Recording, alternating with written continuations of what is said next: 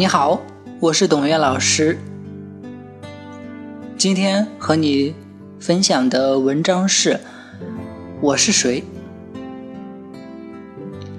生命中发生的一切让你感觉痛苦的事，都是一个礼物，它会把你从一个位置调整到另一个更加适合你的位置。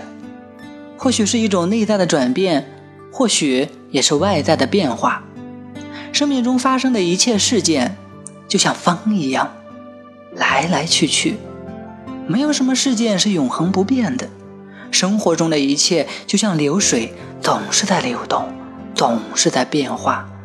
但有一个是不变的，那就是使得这一切变化得以存在的那个。你平时有没有聆听过自己的思想？应该会有吧，不过可能很少。因为大部分时候你都在跟着你的思想走了。如果你可以停一下，在此刻去听一听自己在想什么，这个时候你发现连绵不断的思想中断了，有这么几秒钟你在聆听自己的思想，但是却没有什么思想浮现。你的世界变得寂静无声，那么到底是谁在倾听你的思想呢？哪一个才是真实的你呢？当你又在无意识的被迫思考时，你可以停下来看看自己到底在想什么。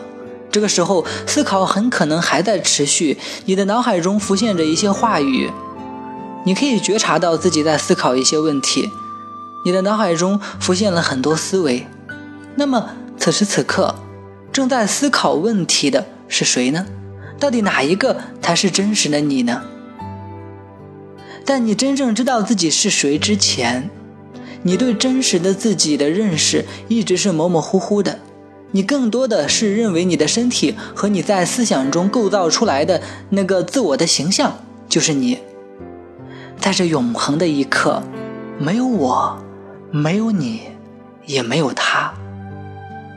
只有存在，没有任何标签和定义的存在。